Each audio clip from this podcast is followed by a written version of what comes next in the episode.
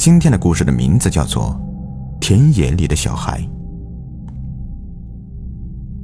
快到国庆假期的时候，我妈打电话告诉我，一个远在山西深山的亲戚要结婚了，让我早点动身去参加婚礼，免得耽误了日子。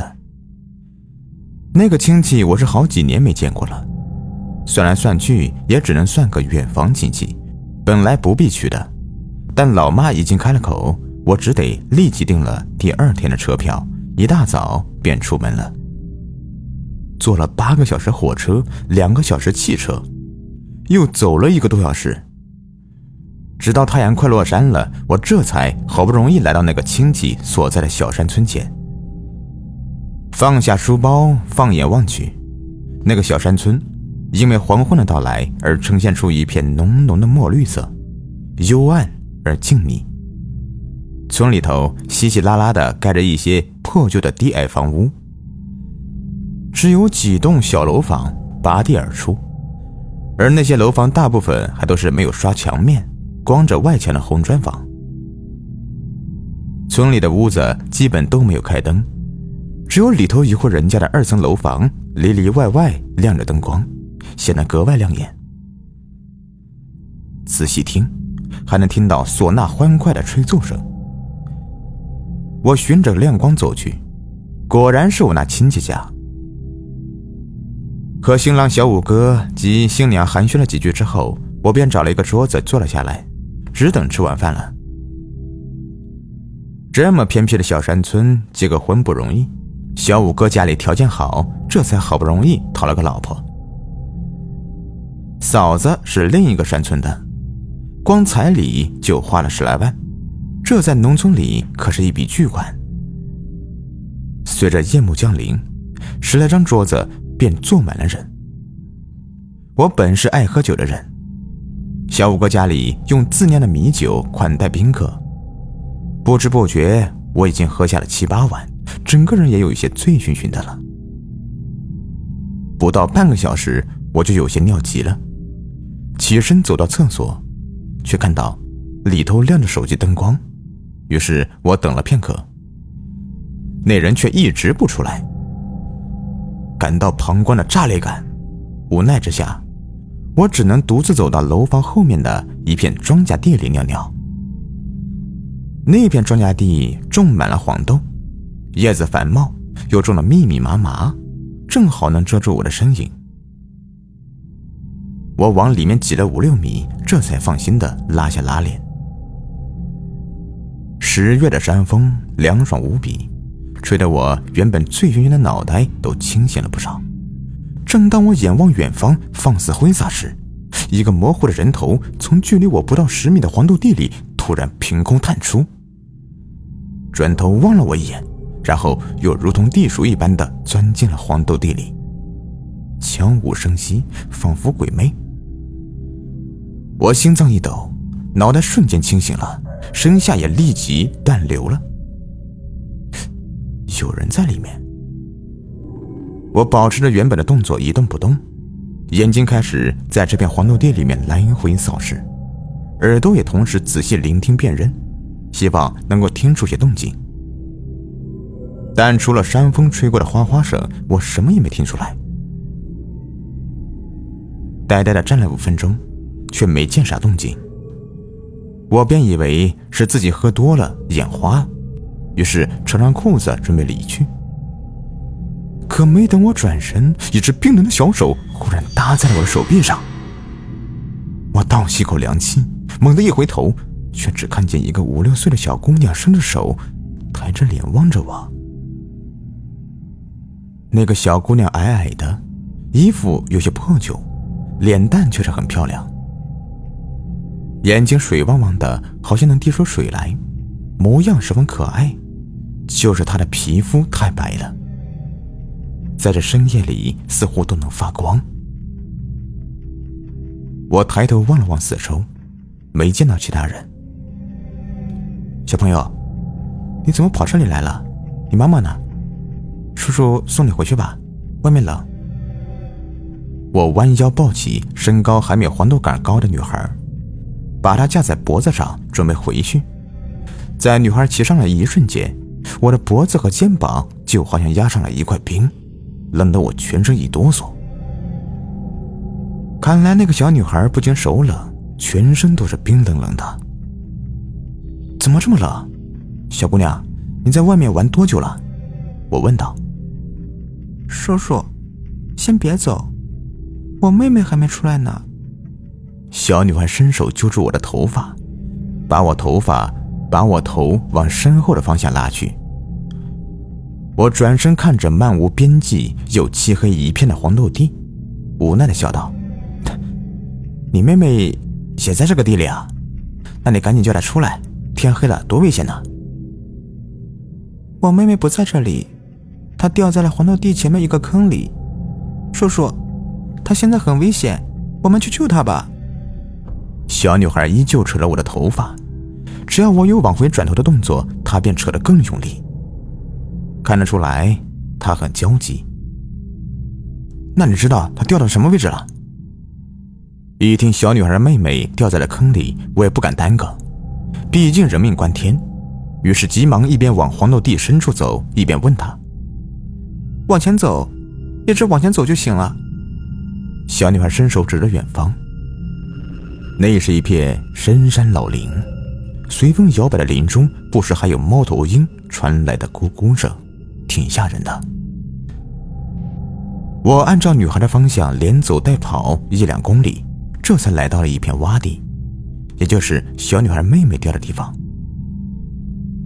那片洼地一半的地方都是水，月光照亮下还很刺眼。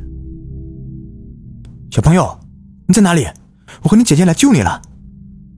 我停下脚步就高声呼喊，连喊几声没人回应，寂静的山林中只有风在呼啸。叔叔别喊了，放我下来，我指给你看。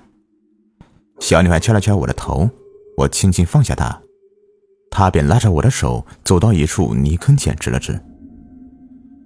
我走过去，趴在地上往里一瞧，借着月光，只看到一只惨白的小手耸拉着伸在外面，其他的便什么也看不见了，好像这个孩子被埋在了土里。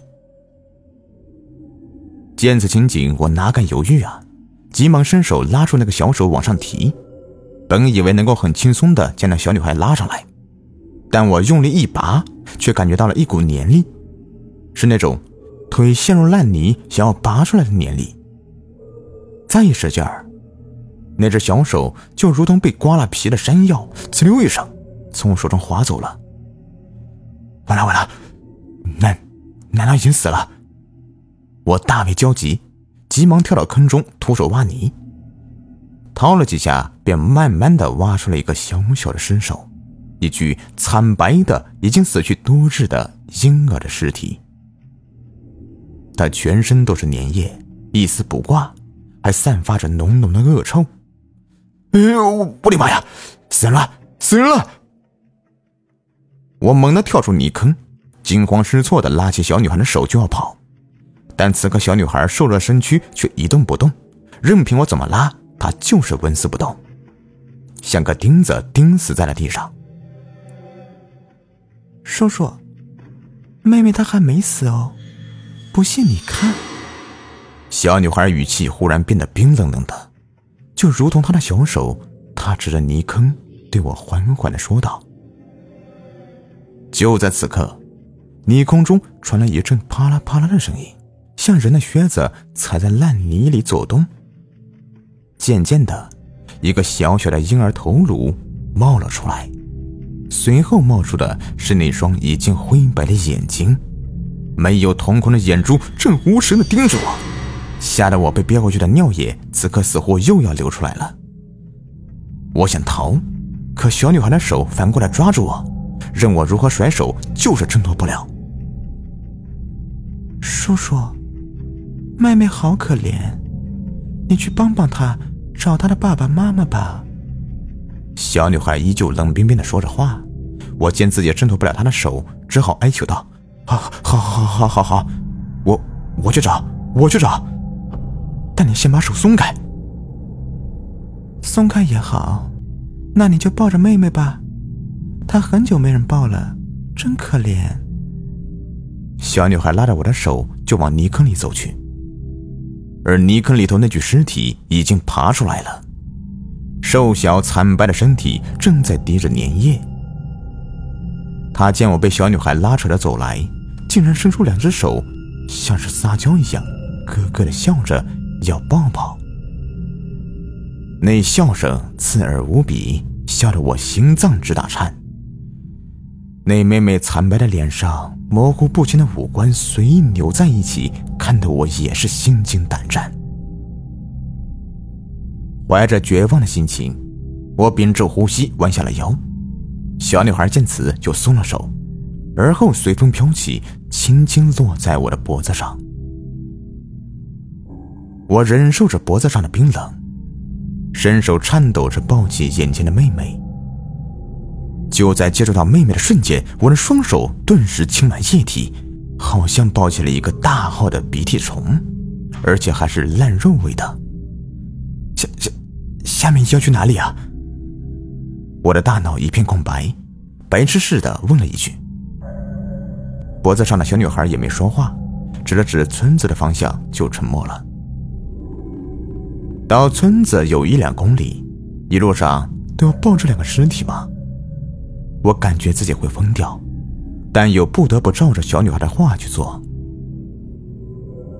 一路上，该死的猫头鹰一直在林子里面咕咕的叫着，让原本已经恐惧的我更加疑神疑鬼，生怕又从哪里冒出来个啥东西来。我伸着手。夹着妹妹的腋窝，苦苦支撑着，尽量让她离我的身体远些。但那令人作呕的腐烂味道，如同烟雾笼罩着我的全身，让我呼吸都是艰难万分。而眼前的妹妹一直用那双死人眼看着我，我不敢低头看路，以免和她目光相对。为此，我已经摔了好几下了。好不容易来到先前的黄豆地前，我停住脚步，张望了一下，却看到好几个小孩子正在地里钻来钻去。他们的身影飘忽不定，显然和我脖子上的是一类的。我不敢上前，反而后退了几步，咽了咽唾沫，有些害怕的问道：“他他他们不会对我怎么样吧？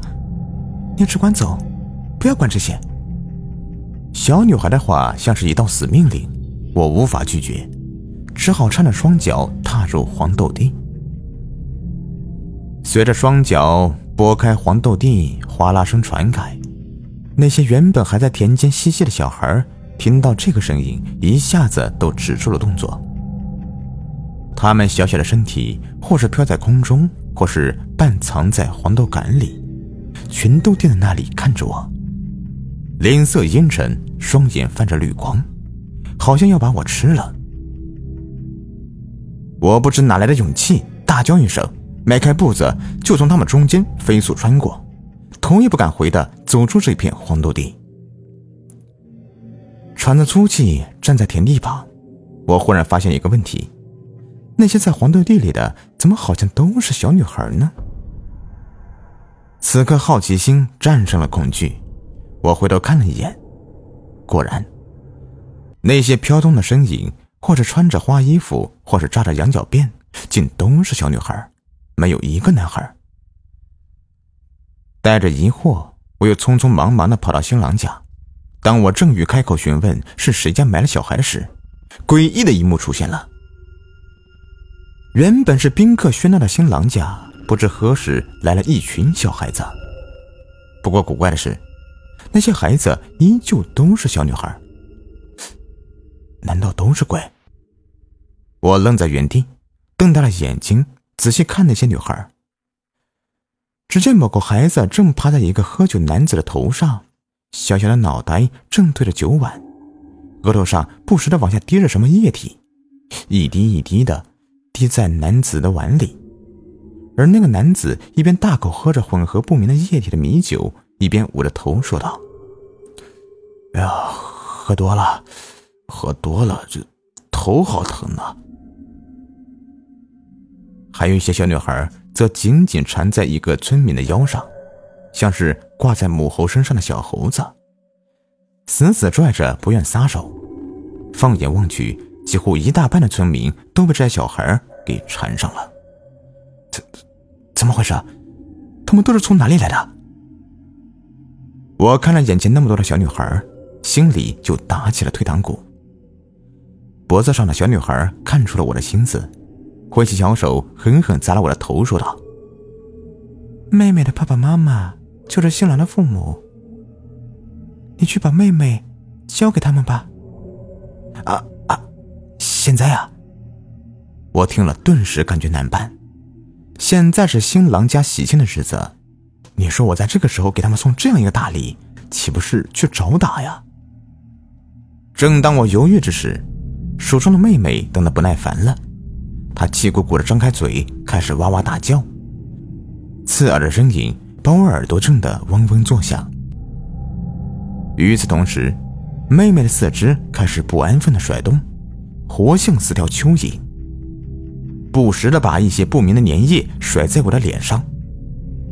此时我哪里还敢拒绝，急忙抱着这小祖宗向正在敬酒的新郎父母飞奔过去。远远的，有村民就看见了我手上的东西，人群顿时就骚动了。一个女子冲我大喊：“你干什么？干什么？把这个东西挖出来干什么？赶紧放回去！”这鬼玩意怎么又跑出来了？作孽呢！作孽呀！在村民一片叫骂声中，我冲到了新郎父母面前，伸手把妹妹递上，带着哭腔说道：“一个小女孩说。”这是你们的孩子，叫我送过来，我也不想的。可那个小女孩现在就骑在我的脖子上，不这么做的话，我恐怕就要交代在这里了。我也实在是没有办法，只好送来了。您二老看着办吧。看着眼前错愕但没惊慌失措的两个老人，我实在是等不及了，于是硬生生的把妹妹塞到那个老头穿的新衣服里面。随后一溜烟的跑到水龙头旁，拧开水，就像洗萝卜一样清洗自己的手臂和脸颊。我一直洗，洗了好几遍，直到双手通红，这才止住。擦着生疼的双手和面颊，我忽地发现，那骑在我脖子上的小女孩已经不见了，在村民中游荡的孩子们也不见了。我擦擦眼睛，确定自己没有看错。这才又回到新郎父母身边。可是，那个妹妹却还在那里，只是粘稠的身躯化作了一堆小小的白骨，静静地堆在地上。一个小小的头颅像是椰子摆在最上头，白花花的，无比骇人。新郎的父母跪在白骨前一言不发，而新娘早就晕过去了。一场婚礼变成了噩梦。不解缘由的我，从村民的窃窃私语中才了解了大概。原来这个村近二三十年来一直有把女婴杀死的恶习。杀死那些女婴后，他们把尸体埋在村后的那片洼地，所以我在田野里、酒桌旁看到的小女孩，都是被那些残害婴儿的魂魄。他们恋恋不舍的在这个村里游荡。不愿散去，而我抱回这个妹妹，其实更凄惨。据说，当时新郎的父亲为了不让她重新投胎来自己家，用极其残忍的手法杀害了妹妹。他以为这样就可以把妹妹的魂魄吓走，下一个就会是男孩子了。但谁料到，这样却造了孽。每隔几年，这婴儿都会回到家里，或是自己走来，或是野狗叼来。又或者是村里人抱回来，而我这一次已经是第六次了。好了，这故事就说完了。如果您喜欢的话，别忘了订阅、收藏和关注我。感谢你们的收听。